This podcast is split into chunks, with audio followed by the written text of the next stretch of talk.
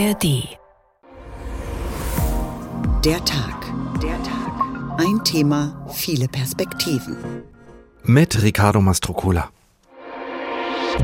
3, 2, 1, 0. Liftoff. We have a liftoff. Der Start ist wie ein leichter Tritt in den Hintern. Atemberaubend, das kommt vielleicht dem am nächsten. Seit der Apollo 17 Mission 1972 hat niemand mehr einen Fuß auf den Mond gesetzt. Mondlandung, Mondlandung, Mondlandung. And then, if everything looks good, we're heading to the moon. Wir fliegen zwar nicht zum Mond in dieser Sendung, aber wir kommen ihm auf jeden Fall ziemlich nah versprochen. Der Mond, der einzige feste Ort außerhalb unserer Welt, den die Menschen schon betreten haben und bald soll es wieder passieren. Ulf Merbold war zwar nie auf dem Mond, aber er war vor 40 Jahren der erste westdeutsche Astronaut, der ins All flog am 28.11.1983. Er wird uns gleich davon erzählen. 2025 sollen dann tatsächlich zum ersten Mal auch ein europäischer Astronaut oder eine Astronautin zum Mond fliegen. Die US-amerikanische NASA und die europäische ESA arbeiten da eng zusammen. Aber auch andere Staaten wie Russland, China, Indien beteiligen sich an diesem neuen Wettlauf zum Mond. Warum ist der Mond wieder so wichtig geworden? Welche Rolle nimmt er ein in der künftigen Raumfahrt? Zwei Fragen, die wir in dieser Sendung stellen, aber wir lassen auch auf andere Weise die Anziehungskraft des Mondes auf uns wirken und fragen, warum uns der Mond so fasziniert, welche Mythen sich um ihn ranken und welche Rolle er als Motiv in der Literatur und Kulturgeschichte spielt. Hohe Anziehungskraft, alle wollen zum Mond, so heißt dieser Tag, wie immer auch zu finden in der App der ARD Audiothek. Und bevor wir den Mond direkt ansteuern, gehen wir erstmal in die Erdumlaufbahn, in den Orbit, rund 400 Kilometer weit entfernt von der Erde. Aus Raumfahrersicht vielleicht nicht wirklich der Rede wert, aber aus Sicht von Ulf Merbold natürlich schon, als er damals im November 1983, vor 40 Jahren, mit dem Space Shuttle abhob, um ins Weltall zu fliegen. Three, one. Solid motor ignition and liftoff. Liftoff of Columbia and the first flight of the European Space Agency Space Lab. The shuttle has cleared the tower. Roger roll. Der Start ist wie ein leichter Tritt in den Hintern. Etwa 3000 Tonnen Schub befördern die Columbia in die Umlaufbahn. Dabei schüttelt die Raumfähre wie ein Küchenmixer. Ulf Merbold hat seinen Spaß. Kurz vor Brennschluss sitzen alle mit dem Dreifachen ihres Gewichtes im Sitz. So fetzig beschleunigt die Kiste. Und dann kommt ein Moment, der im NASA-Jargon MICO genannt wird, Main Engine Cutoff. Zu diesem Zeitpunkt werden alle Triebwerke schlagartig abgeschaltet. In dem Moment war man gerade noch mit dem Dreifachen des Gewichtes in den Sitz gepresst, hängt man in den Anschnallgurten und findet sich in einer völlig veränderten Welt, nämlich in der Schwerelosigkeit wieder. Die Raumfähre schwebt nun 250 Kilometer über der Erde. Den ersten Blick aus dem Fenster wird Merbold nie vergessen. Der Kontrast zwischen dem pechschwarzen Weltraum und der dünnen, blauen Atmosphäre der Erde. Aber erstmal hat Merbold ganz handfeste Probleme zu lösen. Man stellt dann sehr schnell fest, dass man zu wenig Hände hat, um all die kleinen Teile am Davonschweben zu hindern. Sie können nämlich in der Schwerelosigkeit des Weltraums nichts auf den Tisch legen. Alles hat eine Tendenz, ein eigenes Leben zu entwickeln. Kaum ist die Columbia in der Umlaufbahn angekommen, geht auch schon die Arbeit los. Die Schwerelosigkeit wollen Forscher für ihre Versuche nutzen. Und Ulf Merbold ist ihr Mann dafür. Als sogenannter Nutzlastspezialist, so die offizielle NASA-Bezeichnung, ist er verantwortlich für einen großen Teil der Experimente auf diesem Flug.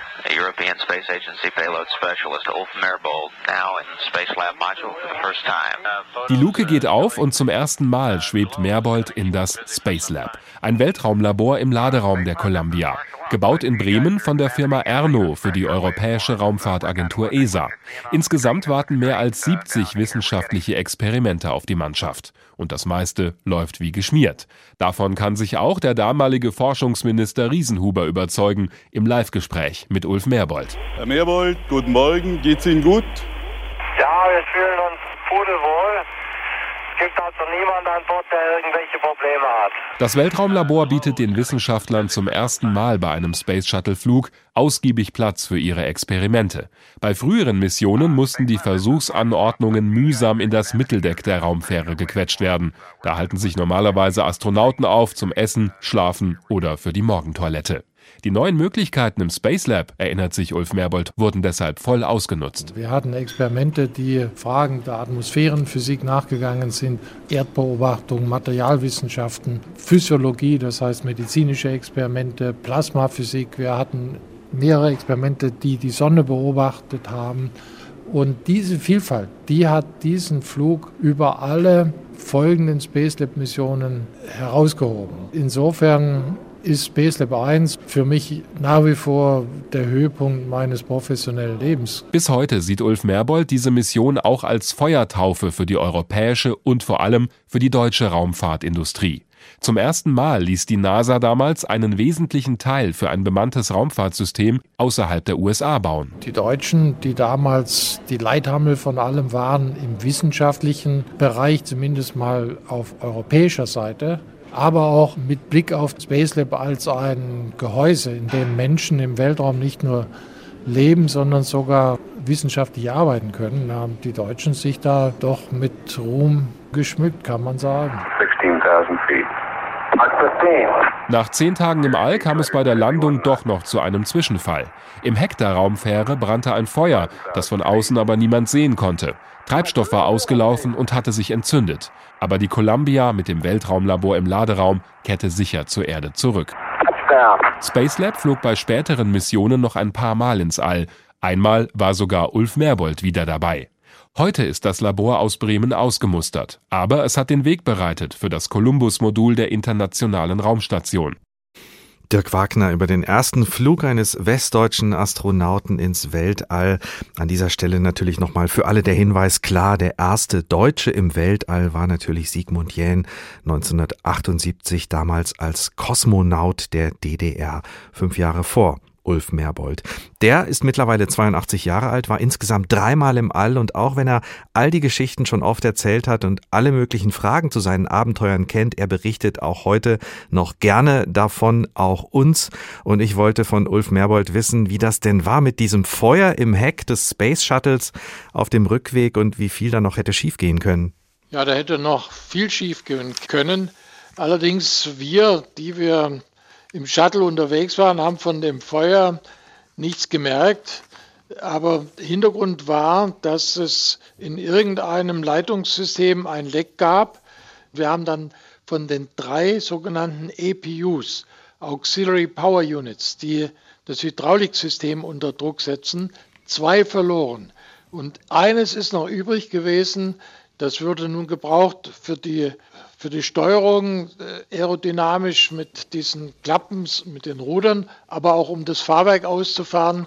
Und hätten wir das auch noch verloren, dann wäre es in die Hose gegangen. Und das ist eben äh, die dreifache Redundanz. Der Shuttle hat an vielen Stellen drei Systeme. Eines muss auf jeden Fall funktionieren, damit er Ah ja, das sind dann die Rückfalloptionen für Notfälle. Wir haben äh, auch von den ersten Momenten gehört, äh, die Sie erlebt haben äh, bei diesem ersten Flug. Das muss sich ja eingebrannt haben in Ihre Erinnerungen und von diesem ersten Blick auf die Erde haben wir auch gehört, aber nur ganz kurz. Deswegen wollte ich Sie noch mal fragen, wie war dieser erste, allererste Blick nach unten auf den Planeten? Im Grunde gibt es überhaupt kein Wort, um das irgendwie richtig wiederzugeben. Ich könnte sagen, atemberaubend. Das kommt vielleicht dem am nächsten, wenn man dann herausschaut und die Zeit hat, zum ersten Mal die Zeit hat, an ein Fenster zu gehen, dann sieht man eben den Horizont als gekrümmte Linie und darüber ist finsterstes Schwarz. Das alles leer und logischerweise von dort, wo nichts ist, kann auch nichts kommen. So finsteres Schwarz, äh, das gibt es auf der Erde eigentlich nirgends. Aber dann sieht man unter dem Horizont natürlich äh, die Strukturen unseres Planeten, die Gebirge, die Küsten. Und dann ist der Horizont gesäumt von einer königsblauen, hinreißend schönen Schicht, zart und dünn, äh, zauberhaft anzuschauen, aber auch im Grunde erschreckend, wie zerbrechlich das ist. Das ist die Atmosphäre, die Luft, die wir zum Leben, zum Atmen brauchen und die uns auch gleichzeitig schützt vor ionisierender Strahlung, die ja natürlich aus dem All auch auf uns herniederkommt. Sie waren ja als sogenannter Nutzlastspezialist auf der Columbia klingt sehr profan, die meiste Zeit von dieser Zeit äh, im ersten Flug im Weltraumlabor, im Space Lab. Wie oft konnten Sie überhaupt rausschauen? Ja, jeden Tag. Also wir waren die Ersten im gesamten ähm, Programm der NASA in ihrer Geschichte, die im Schichtbetrieb rund um die Uhr tätig waren. Wir waren ja zwei Teams, äh, das blaue und das rote Team oder die blaue und die rote Schicht. Wir haben uns in zwölf Stunden Rhythmus abgewechselt. Und äh, wenn ich dann eben zwölf Stunden frei hatte, um es mal grob zu formulieren, da war dann eigentlich natürlich angesagt, auszuruhen, zu schlafen. Aber ich bin immer ins Cockpit des Shuttles gegangen. Da waren ringsherum Fenster in alle Richtungen und habe dann mindestens drei Stunden eben aus dem Fenster geguckt und das ist ja ausreichend, um zweimal die Erde mhm. zu umrunden. Eine Runde kostet 90 Minuten. Das heißt, Sie mussten dann aber auch immer den Weg gehen. Also aus dem Labor heraus konnten Sie nicht mal kurz aufschauen und rausgucken. Da gab es keine Fenster. Doch, da gab es auch da Fenster, auch. Mhm. aber die Fenster im Shuttle-Cockpit sind viel größer und komfortabler und wir sind ja sowieso nach unserer Schicht durch einen langen Tunnel aus dem Spacelab-Modul in das Middeck des Shuttles gegangen. Dort wurde dann gegessen. Da war dann in der Regel der John Young, unser Kommandant, der mit mir glücklicherweise auf derselben Schicht äh, tätig war, schon ähm, mit dem Abendessen fertig. Da hatte er uns dann schon alles bereitgehalten. Dann gab es eine soziale Stunde, eine Plauderstunde. Dann, das war auch sehr wirksam, um von dieser Hektik der Arbeit, wir waren ja, oder ich war zuständig, die Experimente umzusetzen, zur Ruhe zu finden. Und in dieser Zeit hat der John Young uns unter anderem auch die Geschichten erzählt, die ihm auf dem Mond widerfahren sind. Das ist für mich immer noch eine unglaubliche äh, Erfahrung, dass ich mit einem, der den Mond betreten hat, der, den die NASA zweimal zum Mond geschickt hatte, selber im Weltraum war. Und dann mhm. äh, ist der John in, in, die Koje gegangen und ich bin dann äh, aus diesem Mitdeck nur durch ein Loch in das Cockpit des Shuttles gegangen, zu den Fenstern eben, um rauszugucken. Und auch mal um zum Mond hochzuschauen. Wie weit wäre es denn noch gewesen bis zum Mond? Also Sie waren ja nur ein paar hundert Kilometer entfernt von der Erde bis zum Mond. War es noch ein Stück? Naja, die, die 300 Kilometer, die machen im Grunde keinen Unterschied. Der Mond ist äh, 380.000 Kilometer von uns weg. Und wenn man dem 400 Kilometer näher kommt, dann äh, ist da kein großer Unterschied. Aber auch die Sterne, also bei jedem Umlauf fliegt man ja dann von der Tagseite auf die Nachtseite der Erde. Äh, dann leuchten die Sterne, und zwar ohne zu funkeln, denn man sieht sie dann nicht mehr durch die irdische Luft hindurch, sondern direkt. Mhm. Der Mond natürlich genauso, das ist für sich genommen auch atemberaubend, diesen Nachthimmel zu erleben. Und gleichzeitig ist aber auch auf der Nachtseite ganz toll zur Erde zu gucken, denn dann sieht man die Großstädte durch die Milliarden künstlicher Lichtquellen eigentlich besser als auf der Tagseite. Die erste bemannte Mondlandung war schon 14 Jahre vorher passiert und einige US-Amerikaner hatten den Mond da schon betreten während der Apollo-Mission von 1969 bis 1972 und John Young war dabei. Sie haben es gerade gesagt. Haben Sie John Young gefragt, wie es denn da oben war auf dem Mond?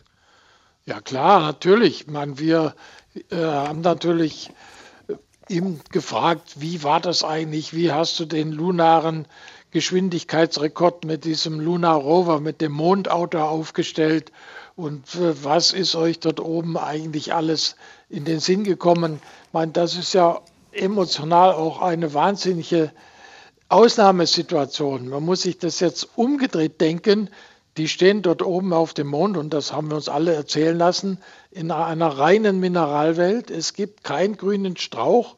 Es äh, gibt keine Atmosphäre, das heißt, es gibt dann auch kein richtiges Streulicht aus der Luft heraus. Und dann ist der Himmel rabenschwarz, weil es eben keine Atmosphäre gibt. Und dann sehen die einen blau-weißen Himmelskörper in diesem schwarzen. Das ist das Raumschiff Erde. Dort sind ihre Liebsten. Dort äh, ist die auf die lange Sicht gesehen, à la longue, die Lebensqualität auf jeden Fall um vieles besser als in einer solchen Kunstwelt eines Raumschiffes, das mit ihnen auf dem Mond stand. Wohin wird uns die bemannte Raumfahrt noch führen, Herr Merbold, zum Mond? Hat sie uns schon geführt und wird sie es auch in den nächsten Jahren? Dann kommt irgendwann der Mars und dann? Die große Herausforderung, das ist das, was unsere Altvorderen mit ihren Schiffen vollbracht haben, mit unseren Schiffen fortzusetzen und Kolumbus ist 1492 westlich über den Atlantik gegangen und hat zwar einen verkürzten Weg nach Indien gesucht, aber hat Amerika entdeckt. Und äh, jetzt sind wir im Grunde am Zug mit unseren Raumschiffen nun äh, weiterzugehen. Und das kann eigentlich nur bedeuten, das Planetensystem zu erkunden und der Nachbarplanet der da auf jeden Fall in Frage kommt, ist der Mars. Aber um das machen zu können, müssen wir in meinen Augen unabdingbar zum Mond zurückgehen, dort oben eine Station bauen, also eine Kunstwelt errichten und erschaffen und die betreiben und Erfahrung sammeln. Ulf Merbold, der erste westdeutsche Astronaut im Weltall. Vor 40 Jahren, im November 1983, ist er zum ersten Mal gestartet. Dem Mond ist er zumindest so nahe gekommen wie nur ganz wenige Menschen. Hohe Anziehungskraft, alle wollen zum Mond, der Tag ein Thema, viele Perspektiven. Und jetzt gehen wir nochmal zurück ins Jahr 1969, in dem die Menschen zum ersten Mal auf dem Mond gelandet sind. Ein Tag, an den sich viele auch bei uns noch erinnern. Three, two, one, zero. Liftoff. We have a liftoff. Das war eine Riesenrakete. Das kam praktisch in jeden Nachrichten, also dass sie jetzt da noch so und so viele Runden fliegen oder was gerade aktuell war. In meinem Umfeld kann ich nur sagen, das war das Thema Mondlandung, Mondlandung, Mondlandung. Ich weiß, ich kam dann nach Hause abends spät und auch meine Eltern hatten wir im Fernseher gesehen, haben das alle geguckt. Landung auf dem Mond. So heißt die Sendung, die wir in den nächsten viereinhalb Stunden aus unserem Apollo-Sonderstudio übertragen. Zu Hause haben wir das angeguckt, klar. Den ganzen Abend, so nachts war es, ne? Jo, haben wir gesehen. Ich habe das geguckt zu Hause, war unser erster Fernseher, noch in Schwarz-Weiß. Da bin ich abends in eine Diskothek gegangen. Das war ja auch so die Zeit, wo die ersten Diskotheken rauskamen. Und da stand ein Fernseher. Und da saßen wir davor und haben diese Mondlandung gesehen. Aber selbstverständlich, nachts aufgestanden. Das war ein Ereignis. Qualität war natürlich noch nicht so toll vom Fernsehen, war noch ein bisschen verschwommen gut durch die Übertragung vom Mond. Das gehörte eigentlich auch dazu. So ein scharfes Bild hätte man sich da nicht vorstellen können. Das war ja nur ein bisschen weit weg. War beeindruckend. Und spannend. Herr Büdeler, nach Plan müsste das Raumschiff jetzt noch eine Geschwindigkeit von 600 Stundenkilometern haben. Alles wartet auf die Bestätigung. Es war schon ein bisschen spannend. Was erwartet ihn da auf dem Mond? Kann er da laufen und passiert ihm nichts? Das war spannend damals. Erinnerungen an die Mondlandung von 1969. Für Paolo Ferri war dieses Erlebnis so einschneidend, dass er der Erkundung des Weltraums dann seine ganze berufliche Karriere gewidmet hat. Der Astrophysiker war 36 Jahre lang bei der ESA, der Europäischen Raumfahrtbehörde, tätig, in leitenden Positionen, seit 2021 im Ruhestand, aber immer mit dem Blick nach oben, auch heute noch. Ich habe ihn gefragt, wie oft er gedacht hat, Mensch, der Mond, mit dem hatte ich bei der Arbeit nicht so viel zu tun, schade eigentlich. Ja, eigentlich, äh, es ist so, äh, ich bin ein Kind der 60er Jahre und natürlich hat die Mondlandung für mich eine, eine große Rolle gespielt in meinem Leben. Ich habe mich für eine Karriere in der Raumfahrt deswegen wahrscheinlich entschieden. Und äh, ja, der Mond, äh, mit dem Mond habe ich eigentlich mit meiner Arbeit äh, mehr zu tun, als ich dachte, ja, weil äh, wenn, auch wenn man mit Satelliten in der Nähe der Erde äh, arbeitet, muss man immer äh, mit dem Mond äh, also zum Beispiel die Position des Monds mhm. kalkulieren. Ja, die, die kann unsere Starsensoren ähm, äh, beeinträchtigen. Also es kann zum Beispiel, wenn der ins Sichtfeld der Starsensoren kommt, dann müssen wir das äh, berechnen. Wenn der ein, ein Eclipse, eine Sonnenfinsternis kommt, dann stört das äh, unsere Solargeneratoren. Also und manchmal nutzen wir auch den Mond. Ja. Zum Beispiel nächstes Jahr unsere Sonde JUICE, die fliegt Richtung Jupiter die wird die Schwerkraft des Mondes benutzen, um zu beschleunigen. Ah ja, also, richtig. Ja. Also Wenn der man Mond. Im Weltraum arbeitet, äh, steht der Mond immer mehr oder weniger in dem Weg. Genau, der ist immer im Weg, wenn Sie in den Himmel schauen und für alle die Missionen, für die Sie bisher verantwortlich waren und die die Menschheit ja auch viel weiter hinausgeführt haben ins All als nur in Anführungsstrichen bis zum Mond. Also Rosetta, die Sonde, die zum Kometen Churi flog, die Mission Exo Mars. Außerdem laufen ja auch noch aktuell Missionen, mit denen Sie auch zu tun hatten, Raumsonden in Richtung Merkur und Sonne, aber eben nie zum Mond. Warum? Ja, ja, das stimmt. Eigentlich, die ESA hat eine Mission zum Mond geschickt, Anfang dieses Millenniums. Das war Smart 1 in 2003. Äh, ich war nicht daran beteiligt. Äh, aber gegen Ende der Mission kam diese Mission unter meiner Verantwortung. Äh, und es war genau richtig für die letzte Phase, den Absturz auf den Mond. es war September 2006. Und es war ein aufregender Moment für mich. Wir hatten in den letzten Stunden buchstäblich unerwartete Probleme und, und äh, ja, unser Team am, am, am Ende hat zum Glück ganz geschickt die, die Probleme gelöst, aber es war höchste Spannung und Emotionen, also unvergesslich. Da hatten Sie Ihre Finger im Spiel. Äh, welche Rolle spielt denn der Mond äh, grundsätzlich für die europäische Raumfahrt? Sie wird sich ja beteiligen an den sogenannten Artemis-Missionen, über die wir im Laufe der Sendung noch ein bisschen mehr erfahren, arbeitet zusammen mit der NASA auch, ähm, um eben dann zum Mond zu fliegen. Ja, das, das stimmt. Äh, ESA hat eine große Rolle in der Artemis, in diesem Artemis-Programm der NASA. Also und zwei Teile sind sehr wichtig. Wir bauen den Service-Modul des äh, Raumschiffs Orion und auch wichtige Teile äh, der Raumstation Gateway. Also das ist wirklich eine extrem wichtige Rolle. Also Raumschiff Orion und die Raumstation Gateway, die dann wahrscheinlich den Mond umrunden soll. Ähm, was ist das für ein Raumschiff, äh, diese Orion? Also Orion erinnert äh, stark an das Raumschiff äh, der, des, des Apollo-Programms. damals war diese, dieses Raumschiff praktisch in drei Teile. Eine Kapsel, wo die Astronauten lebten, einen zylindrischen Teil, größerer, mit allen Systemen, die die Kapsel brauchte. Äh, Luft und Wasser, Batterien, Treibstoffzellen für die Stromversorgung, diese Sachen, äh, Antriebe auch für die, für die Lageregelung, Laufbahnkontrolle. Äh, und dann ein dritter Teil war der, das Landemodul, der LM. Ähm, Orion ist sehr ähnlich. Es fehlt das Landemodul, der kommt separat zum Mond, aber die Kapsel ist größer. Die kann, ich glaube, bis zu sechs Astronauten aufnehmen.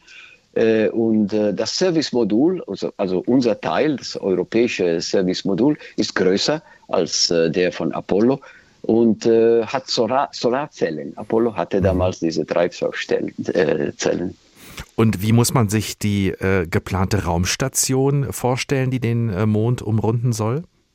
Ja, diese Raumstation, die Gateway, äh, ist kleiner als die ISS, die um, um die Erde fliegt, die ist sehr, sehr groß, äh, und die wird nicht permanent bewohnt.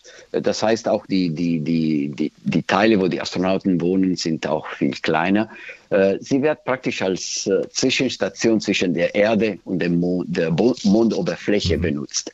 Ähm, die ESA baut für die, das Gateway äh, ein bewohnbares Modul für die Astronauten und auch andere technische Teile, Kommunikationen, Betankung der Raumstation, äh, also auch eine große Rolle da. Und dazu plant die ESA auch ein äh, logistisches Landemodul zum Mond zu schicken. Das wird in den nächsten Jahrzehnten sein, aber das wird auch zukünftige Astronauten und andere Missionen auf der Mondoberfläche unterstützen.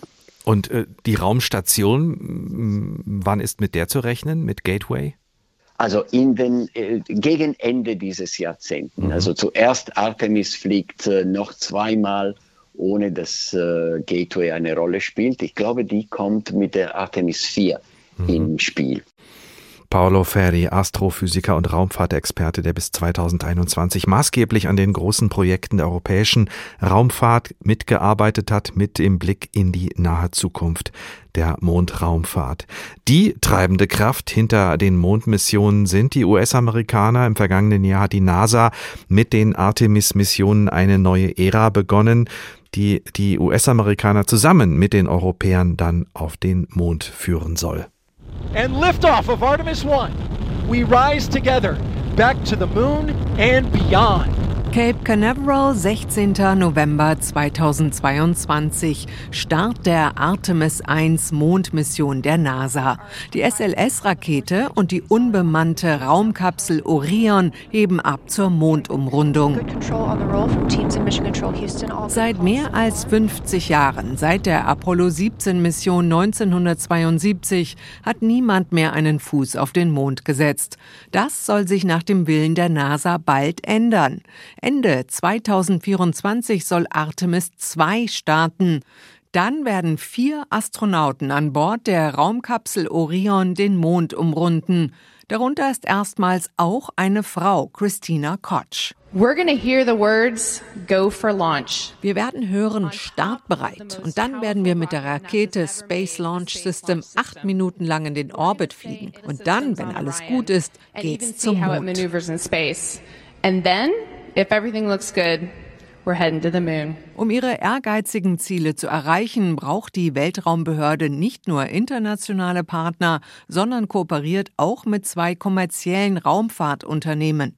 Mit SpaceX von Elon Musk und mit Blue Origin von Amazon-Gründer Jeff Bezos. Beide Unternehmen haben Ausschreibungen der NASA gewonnen und sollen Raumschiffe für die Mondmission liefern. We want more competition.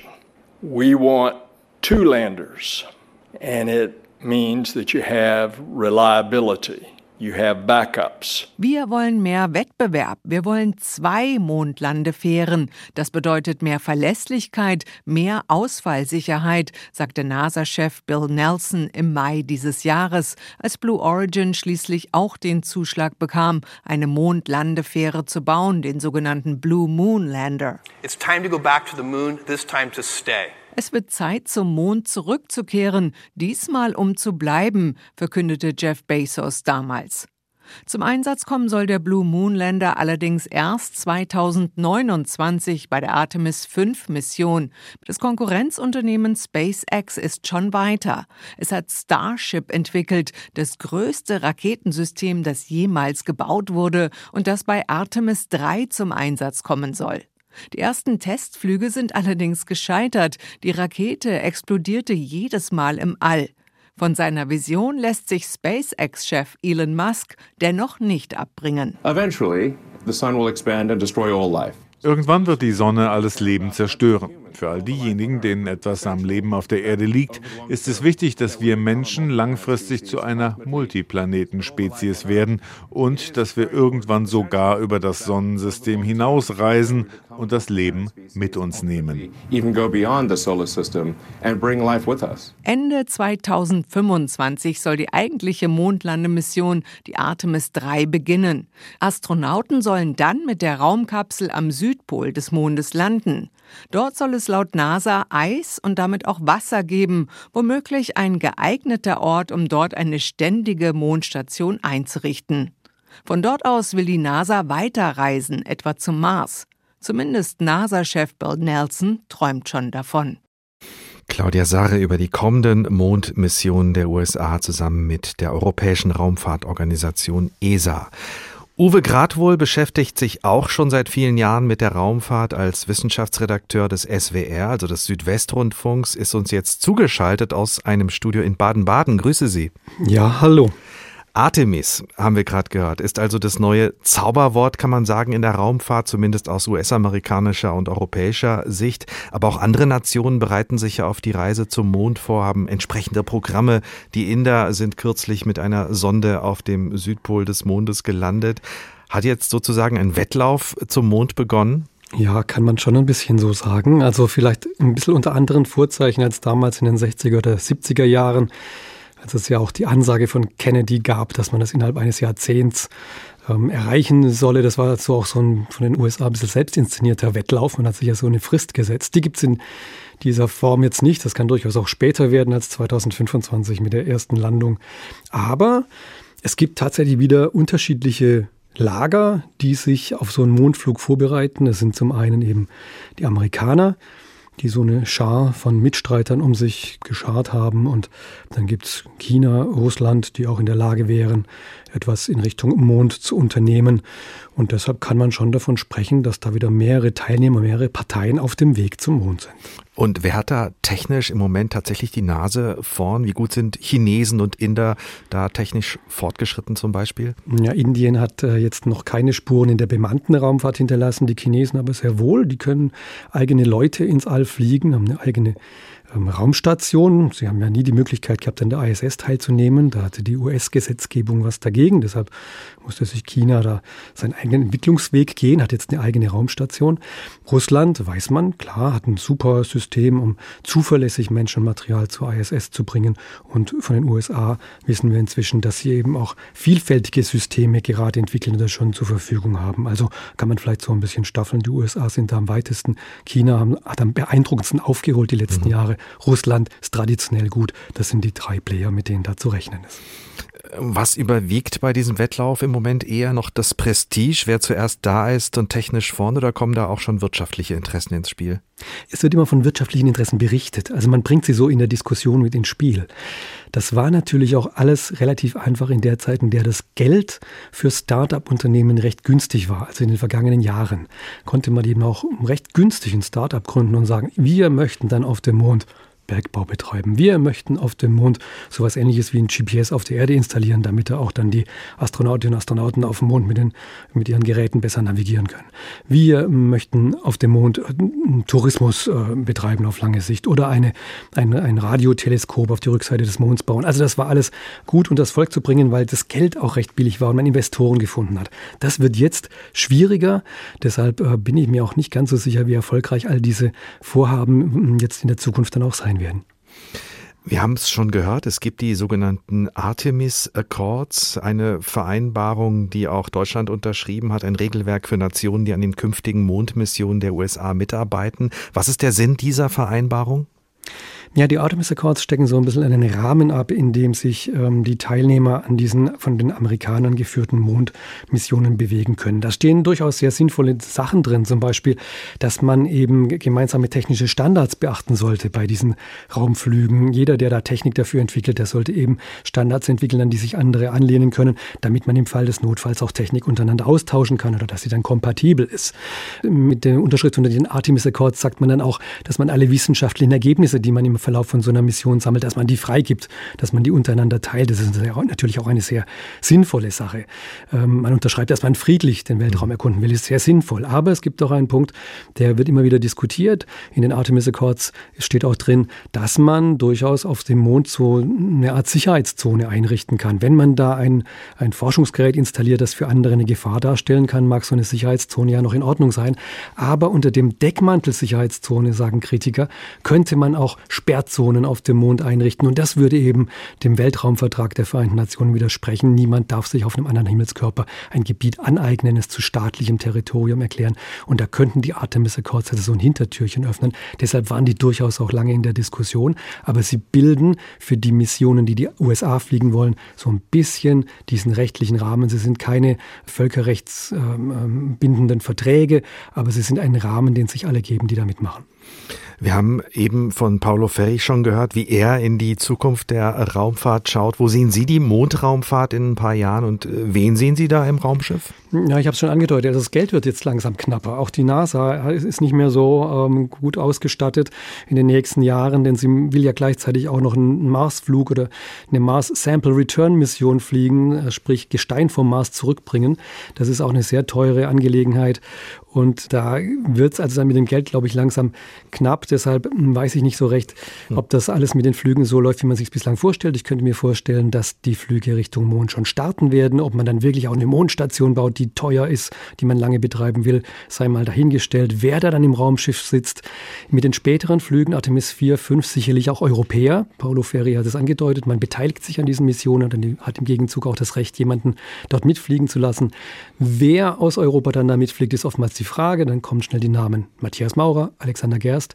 Klar, die könnten da Kandidaten sein. Ich glaube aber tatsächlich, dass es eine erste Europäerin sein wird, die zum Mond fliegt. Und da wäre eigentlich nur eine Kandidatin zu nennen, Samantha Cristoforetti, italienische Astronautin, schon zweimal auf der ISS, sehr erfahren, übrigens auch fließend deutschsprachig, hat in München studiert. Wenn sie dann mal oben war, kann sie sicherlich auch in unserer Sprache fließend berichten, wie das dann war. Der Tipp von Uwe Gradwohl, Leiter der Wissenschaftsredaktion beim Südwestrundfunk, dem SWR und Raumfahrtfachmann, zugeschaltet aus Baden-Baden. Vielen Dank Ihnen. Hohe Anziehungskraft, alle wollen zum Mond, der Tag ein Thema, viele Perspektiven.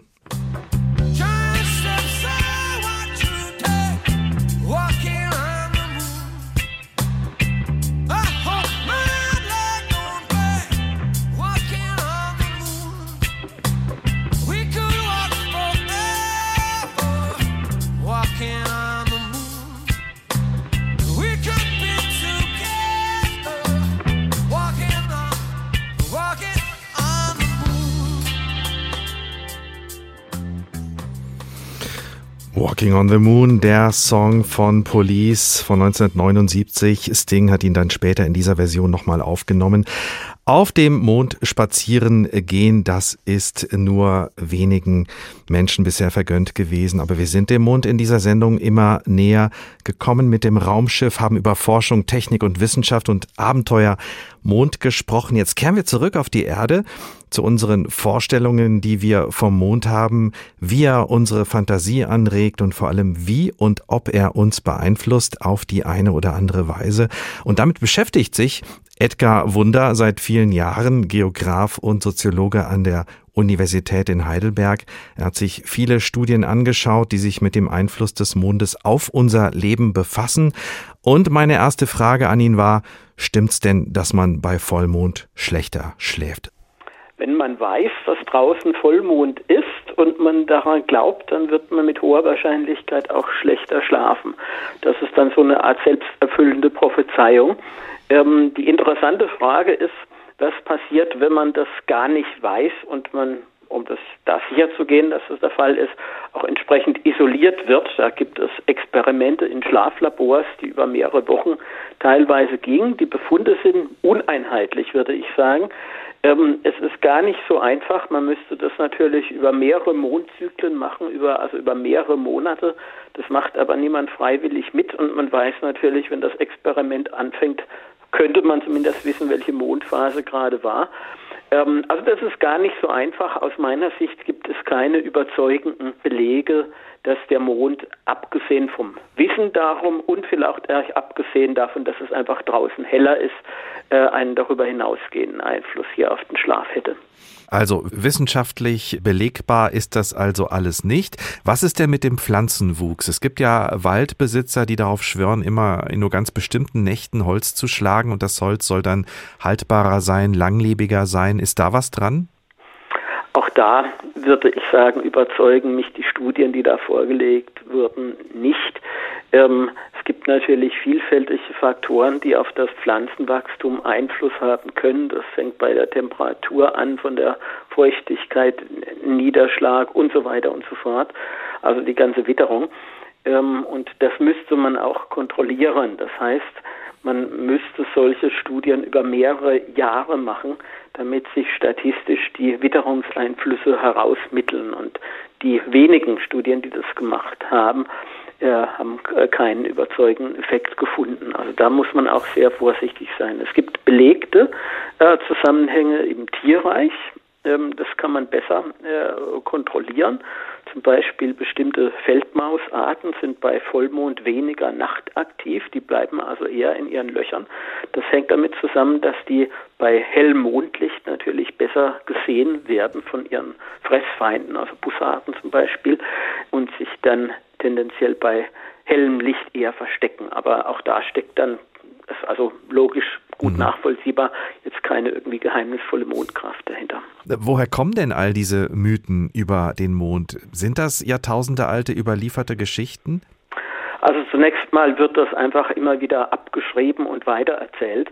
Und wenn man sich die Mühe macht, historisch nachzuforschen, wo liegen denn eigentlich die historischen Wurzeln, dann ist es bei den meisten dieser Erzählungen äh, kommt man ins 20. Jahrhundert, ehrlich gesagt. Also äh, so, gar nicht lange zurückliegend. Mhm. Also ich nehme mal ein Beispiel. Ähm, es wird ja häufig auch gesagt, bei Vollmond würden mehr Geburten stattfinden. Das ist sehr verbreitet äh, und das kann man auch ganz leicht prüfen sozusagen. Da muss man jetzt mal die Geburtsregister äh, auswerten und es stellt sich raus, das hängt nicht mit der Mondphase zusammen tatsächlich. Aber äh, zu Beginn des 20. Jahrhunderts war das in Deutschland noch völlig unbekannt. Es gibt also ein Lexikon des deutschen Aberglaubens, heißt das. Da gibt es so um 1930 herum erschienen ein Kapitel, ausführliches Kapitel über viele Seiten über den Mond. Und äh, da steht das nicht drin. Mehr Geburten bei Vollmond war damals unbekannt zu dieser Zeit in Deutschland.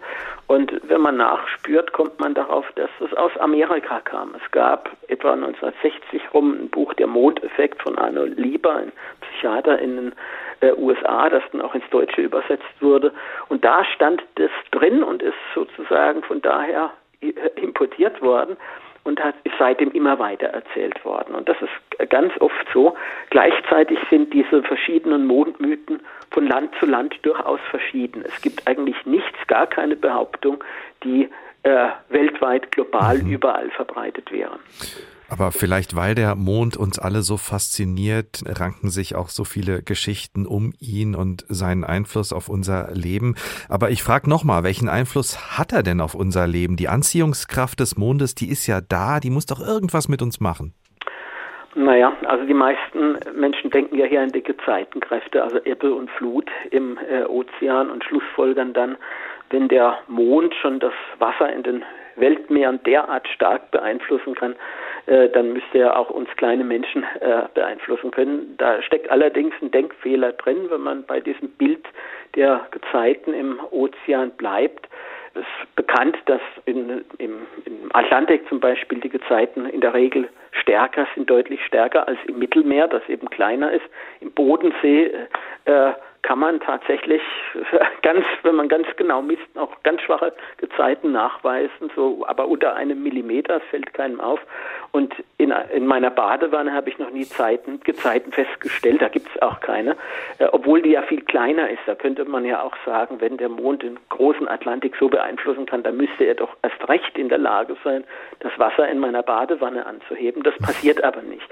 Und daran sieht man an dem Beispiel, dass es eigentlich gerade umgekehrt ist. Je kleiner das Objekt ist oder die, die Maße, innerhalb derer das Wasser frei schwappen kann, umso schwieriger kann der Mond anpacken. Ich formuliere das jetzt mal so je kleiner, äh, bildreich. Je kleiner wir ähm, sind, kleiner desto weniger wichtig sind, sind, wir für den Mond. Ja, so könnte man das sagen. Das sind, natürlich sind es dann die, die Gravitationskräfte.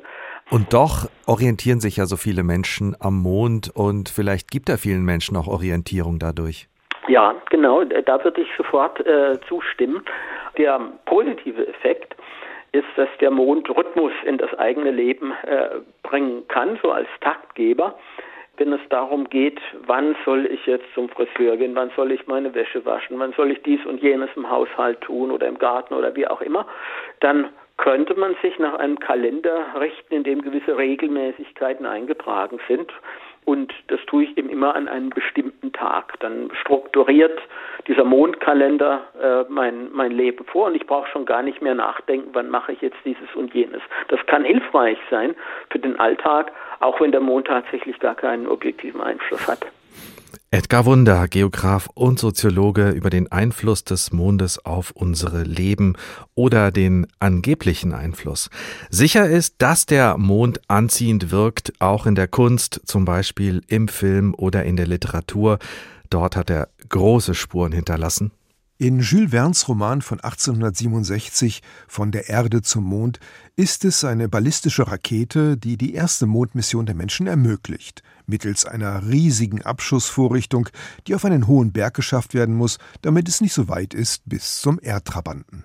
Die Ausrüstung für die Reise wird ebenfalls sorgfältig bedacht. Einige Thermometer, Barometer und Fernrohre wurden in den Koffer zu den Instrumenten gebracht. Ferner nahmen sie drei Büchsen und drei Jagdkarabiner für Explosivgeschosse mit. Dazu viel Pulver und Blei. Dazu Bekleidungsstücke für alle Temperaturen, von der Kälte der Polarregion bis zur Hitze der Tropen. Wasser nur für zwei Monate, denn niemand zweifelte, dass auf der Oberfläche des Mondes eine gewisse Quantität Wasser vorhanden sein müsse. Für Lebensmittel gilt das Gleiche. Etwas Essbares werde sich dort schon finden lassen, denn sonst, so ein Mondfahrer, hätte er sich nicht zu dieser Reise entschlossen. Der Mond, so die Erwartungen, sei ähnlich wie die Erde schon anders, aber eben nicht allzu sehr. Jules Verne's Roman beschreibt künftige Möglichkeiten der technischen Entwicklung und er nimmt die Angst vor dem großen Unbekannten, dem Weltraum. Im 20. Jahrhundert wird ein mögliches Mondleben in Literatur und Film und in allen möglichen Facetten durchgespielt. Auch die deutsche Science Fiction ist mit von der Partie. Harry Roden, SOS aus dem Weltall. Perry Roden trifft dort oben auf die Rasse der Arkoniden und stellt fest, dass diese Aliens umgänglicher und viel vernünftiger sind als manche Menschen. Zum Beispiel, weil sie keine Raffzähne sind, die es nur auf den Abbau wertvoller Metalle abgesehen haben. In der britischen Fernsehserie Mondbasis Alpha aus den 70er Jahren haben die Menschen dem Mond ein besonders unerfreuliches Schicksal zugedacht. Die dunkle Seite des Mondes. 9. September 1999. Nuklearentsorgungsgebiet Bereich 2. Hier dient der Mond als Mülldeponie, doch die Strafe folgt auf dem Fuße, denn die Deponie explodiert, schleudert den Trabanten aus seinem Orbit um die Erde und treibt ihn und seine Bewohner orientierungslos hinaus in den Weltraum. In Film und Literatur wird der alten römischen Mondgöttin Luna so einiges zugemutet. Dass Tim und Struppi sich in den 50er Jahren auch einmal dort oben sehen lassen, könnte sie noch mit Wohlgefallen aufgenommen haben. Aber was der Film Iron Sky der Göttin Luna antat, überschritt definitiv die Grenzen des guten Geschmacks. Wo leben wir? Auf der dunklen Seite des Mondes! Und? Wir kommen Frieden! Wer sind die überhaupt? Nazis. Vom Mond. Die fiesen Mondnazis, angeführt vom deutschen Schauspieler Udo Kier als Mondhitler, haben natürlich nichts anderes im Sinn als die Rückeroberung der Erde. In Kino und Literatur muten die Menschen ihrem einst so freundlich die Nacht erhellenden Trabanten so einiges zu. Da ist es vielleicht folgerichtig, wenn er in Neil Stevensons Amalthea die Nase gestrichen voll hat. Der Roman beginnt mit den Worten der Mond explodierte ohne Vorwarnung und ohne erkennbaren Grund. Er war im Zunehmen. Zum Vollmond fehlte nur ein Tag. Nie wieder Vollmond. Vielleicht, so Stevensons Botschaft, sollten wir uns wieder ein paar freundlichere Mondgeschichten ausdenken. Marius Kalla über gute und auch schlechte Mondgeschichten in Film und Literatur. Und da gibt es eine Zeit auch in der deutschen Literatur- und Kunstgeschichte, die war besonders angezogen von der Kraft des Mondes, nämlich die Romantik, die die Zeit vom Ende des 18. Jahrhunderts bis Mitte des 19. geprägt hat. Im Freien Deutschen Hochstift, Trägerin des Goethehauses und des Deutschen Romantikmuseums in Frankfurt, gibt es eine Abteilung, die die Romantik erforscht und Leiter ist Wolfgang Bunzel. Grüße Sie. Schönen guten Abend. Warum leuchtet der Mond in dieser Epoche so hell? der Mond leuchtet deswegen so hell, weil gewissermaßen das ganze 18. Jahrhundert die Sonne und damit sozusagen das Gestirn, das für den Verstand und die Rationalität äh, stand, äh, so hell geleuchtet hat und im Grunde alles andere ausgeblendet hat. Also dass es gewissermaßen eine komplementäre, eine Gegenseite zur scheinbar so hellen und alles umfassenden Sonne gibt, das war eigentlich eine Entdeckung der Romantik und die Romantik ähm, erforscht von daher gewissermaßen die Nacht. Die Nacht wird zur bevorzugten Tageszeit der Romantik und steht einfach für einen Bereich, den es neu zu entdecken gilt. Und welche bekannten Mondmotive und Geschichten kennen wir aus der Romantik? Das sind, glaube ich, ganz viele. Also die Romantik hat, äh, denke ich, unsere Vorstellungen, die wir auch heute noch äh, mit dem Mond verbinden, sehr, sehr stark geprägt. Wenn wir etwa an Caspar David Friedrichs Bilder denken, da gibt es mehrere Darstellungen, die Menschen in Betrachtung des Mondes zeigen. Wir sehen also diese typischen Friedrichschen Rückenansichten, so dass wir als Betrachter in dieses Bild hineingezogen werden und sozusagen beobachten, wie beobachtet wird. Und das wäre im 18. Jahrhundert noch völlig undenkbar gewesen, dass man nun eine, ich sage jetzt mal, banale Naturerscheinung wie den Mond betrachtet. Hier wird aber der Mond gewissermaßen zu etwas besonders Geheimnisvollem und damit auch zu einem Tor zu einer neuen und anderen Schicht der Wirklichkeit. Und wie sieht's aus mit den Gruselromanen und Schauergeschichten? Auch die stammen ja aus dieser Zeit und da hat der Mond ja auch oft eine tragende Rolle. Genau. Das ist natürlich so, dass äh, wenn die Nacht plötzlich ins Zentrum gerückt wird, dann äh, treten im Grunde aber auch äh, die schreckensvollen Seiten hervor, weil Tag und Nacht eben auch als Analogie von Bewussten und Unbewussten verstanden werden.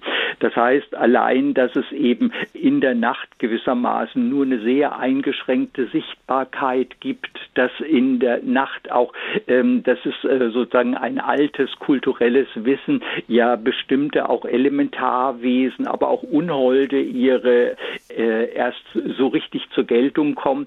Das breitet sich aus und das ist so eine Entwicklung, die gewissermaßen mit der Schauerliteratur des 18. Jahrhunderts begonnen hat und dann in der Romantik selber zu einer Ausprägung wird, die wir schwarze Romantik nennen. Die schwarze Romantik. Aber wir wollen nicht im Grusel enden, Herr Bunzel, sondern dem Mond am Ende der Sendung vielleicht nochmal mit einem Gedicht ehren. Und Sie haben versprochen, Sie bringen da was mit. Auf jeden Fall. Ich habe ein kleines Gedicht, das ist auch nicht das ganze Gedicht, aber das ist die Schlussstrophe eines Gedichtes von Annette von Droste-Hülshoff. Und sie gehört ja eigentlich nicht mehr zur Romantik dazu, aber sie ist sozusagen in ihrer Jugendzeit geprägt von der Romantik und schreibt dann im Jahr 1844 ein Gedicht mit dem Titel Mondesaufgang. Und da ist eben besonders schön die letzte Strophe, die die fängt an mit den Worten, O Mond, du bist mir wie ein später Freund, bist keine Sonne, die entzückt und blendet, bist, was dem kranken Sänger sein Gedicht, ein fremdes, aber o, oh, ein mildes Licht. Ein mildes Licht, das Licht des Mondes. Wolfgang Bunzel, Fachmann für alles Romantische beim Freien Deutschen Hochstift, einem der ältesten Kulturinstitute Deutschlands, zugleich eine gemeinnützige Forschungsstelle in Frankfurt. Vielen Dank für diesen Mondausflug in die Romantik. Hohe Anziehungskraft, alle wollen zum Mond. Der Tag ein Thema, viele Perspektiven. Unser Flug in Richtung Mond und wieder zurück zur Erde und in unsere Fantasie ist damit am Ende. Aber wie immer haben wir natürlich noch eine Empfehlung zum Weiterhören für Weltraumbegeisterte. Der Podcast Wissenschaft im Brennpunkt beschäftigt sich nämlich in einer neuen Folge mit dem Thema Dunkle Energie. Was steckt hinter der Supermacht im Universum? Zu finden in der App der ARD Audiothek. Die Redaktion der Tag freut sich wie immer, wenn Sie uns schreiben, uns mailen, Kritik haben, Anregungen, Hinweise, alles erwünscht. Sie finden uns sowohl auf der Internetseite von hr2.de als auch bei hrinforadio.de. Mein Name ist Ricardo Mastrocola. Ich wünsche Ihnen noch einen schönen Tag. Der Tag. Der Tag. Ein Thema, viele Perspektiven.